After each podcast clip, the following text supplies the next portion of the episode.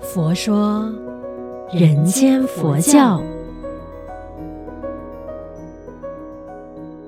你好，我是主持人碧之吉祥，佛法生活化，生活佛法化。整个一月份呢，基本上我在安排这个呃。人间佛教的时候呢，呃的那个内容啊，我就想说，嗯，我们好好的来留意或者是学习一下禅修这个呃修行方式。对，那当然呢，我自己本身因为也在每天练习静坐嘛，所以每次做的时候，其实如果说没有。法师们教导啊，基本上我其实也会所谓的 lost，所以偶尔呢，还是要透过一些文章啊，或者是法师们的提醒啊，去让自己哎时时刻刻提起正念，怎么自我觉照。那当然，今天呢，还是会跟你分享的，就是在我们的星云文章里边的这个讲关于禅修的。那其中一个部分呢，就是聊禅修方法。这篇文章呢，是这么样解读的。透过禅定的功夫呢，以显发我们的真如佛性，自来为各大宗派共行的这个修持法门。那禅观的实践，佛陀在世的时代呢，早已普遍的盛行于当时印度一般的思想界，譬如六派哲学的瑜伽派、数论派等，都非常注重禅定。那佛陀本身为证悟之前呢，也曾经过呢六年禅定功夫的这个训练，最后是在金刚菩提座下进入无上甚深的呃禅定之中，终于夜睹明星，而证悟因缘生灭的真理。因此啊，佛陀的成等正觉和禅坐呢有着密切的关系，禅坐是悟人彻见本性的要门。而达摩祖师啊，西来东土的时候呢，曾经独自一人在嵩山顶上啊面壁九年，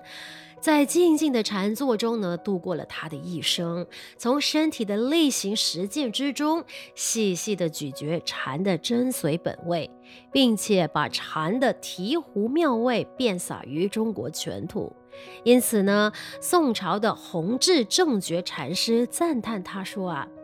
寥寥冷坐少林。”默默全提政令。那宋朝的天童如敬禅师呢，受到禅坐思想的影响，极力提倡坐禅。首先提出只管打坐的见解，而日本的道元禅师跟随他学禅，遂将禅师的思想移植于东瀛，而开创日本曹洞宗只管打坐的独特门风。除了如敬、道元两位禅师的提倡打坐之外，当时更有弘治禅师提倡默照禅，主张呢端坐内观自性，以彻见诸法的本源。由于如镜、弘治等人的推弘，那中国的禅风遂从六祖慧能以来一向注重观照本性的心证，以变而为在赤肉团上用功夫的身形打坐。于是成为了禅门入道不可缺少的实践方法。如镜禅师啊，在他的语录上说：“参禅为身心脱落，不用烧香、礼拜、念佛、修忏、看经，只管打坐使得。”那坐禅不是沉思冥想，更不是呆默无为。坐禅有别于诵经拜佛，坐禅的人要抛弃万尘，心无旁骛。一心以禅坐为最高无上的安乐法门，仿佛回归自己本家一般，安然地稳坐于自己的法性之座上面，和十方诸佛一鼻孔出气，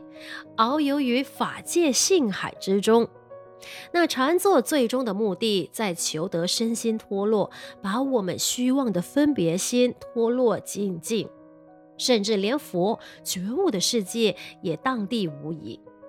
而禅师们在寂寂的古刹、袅袅的烟火中，一支香一支香的打坐，将他们的生命投注于禅坐之中，目的就是希望把动荡的身心、虚妄的世界做断消灭，在永恒无限的静坐中，将清净的本心流入无限的时空，而达到不迷不悟。完全解脱自在的境界。那我自己本身呢，也是可以分享自己的一些小小心得。当然呢，我这个就是半桶水出家，就是在禅修的部分。那其实我的禅修方法真的很简单，就是每天早上起床的那一刻，我就什么都先不做，就是先静静的坐着，然后呢，呃，当然就是盘腿而坐啦，然后就观呼吸，观呼吸进跟观呼吸出。那基本上呢，我自己本身的呃安排就是会在床边，可能就。就是那个呃，准备一个蒲团，就固定的那个位置，就是我静坐的位置。那其实呃，每天早上起床必做之事，以前呢可能做个十分钟。十五分钟就觉得啊够了，后来呢，呃，就慢慢增加那个长时间，就是说变成三十分钟。现在呢，可能有时候一早上起床就是一坐就是四十到四十五分钟。那常常呢，就必须说，如果说早上我要提早出门就是工作的话，我就必须提更早之前的起床。其实这个也是考验自己的自律了。我觉得说，在这一个这样子的一个嗯学习过程当中，这几年下来哈，我发现呢。在观呼吸的那个呃过程当中，其实我还是升起很多烦恼的，然后有很多的那个呃别人的对话啊，或者是一些放不下的事情啊，会在脑海中盘旋的。但是我就是在那个当下呢，去练习，好吧，我就接受这些烦恼来，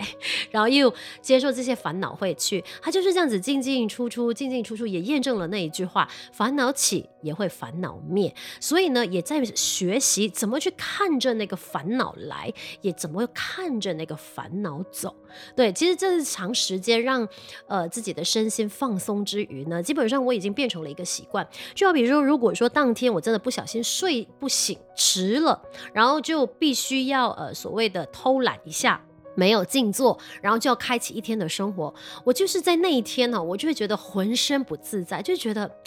好像少做了一点什么东西一样。所以我后来发现，其实它是必须要靠练习的。当然，你不需要说哦，一下子就要一定要做个呃三十分钟、一个小时，不用的。其实静静的坐着五分钟、十分钟，你会慢慢开始体会到什么叫真正的呃静坐下来。然后让自己的身心都得以放松，所以我还是觉得啊，禅修这件事情，或者是静坐这件事情呢，它真的就是呃那个如人饮水。冷暖自知，你真的要自己亲身的去体验一下。当然，在这个静坐的过程当中，真的是什么都不做哈，也不能看手机，也不能被手机的那个呃 notification 的那些音效呢给打扰你，是，否则你你你就会比较难静下来。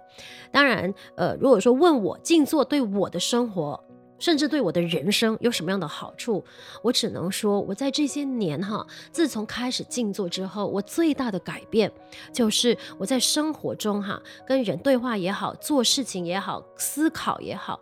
我最大的那个收获就是，我时时刻刻能够保持觉察的这个心，也就是说，去对峙我应对生活的那种焦虑感。因为很多时候我们就是在赶时间啊，匆匆忙忙的，整个那个情绪很暴躁，然后起伏不定。但是我发现，当我去觉察我有这些情绪的时候，我就是这些起心动念，我看得见。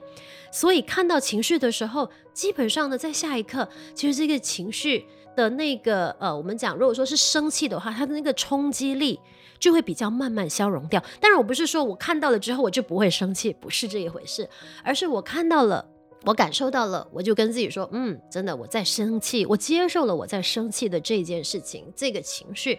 那慢慢的我就发现，诶，我生气的那个时间会从可能以前要气个好几天，甚至一个星期，到后来可能就是变成一天，可能就是半天，可能就是这一刻我很生气，可是可能我转个头喝个水，上个洗手间出来。我就不生气了，对，所以变成我觉得说这个禅修的方法对我的人生造成了很大的影响，当然那个影响是好的影响，所以我也希望说透过的这个节目《佛说人间佛教》呢，来跟大家分享禅修的这些妙用之处。我们下一期继续再探讨，就让我们一起学习将佛法生活化，生活佛法化。欢迎你分享我们佛一 Podcast 呢给身边的人，祝愿我们都法喜充满。福慧增长，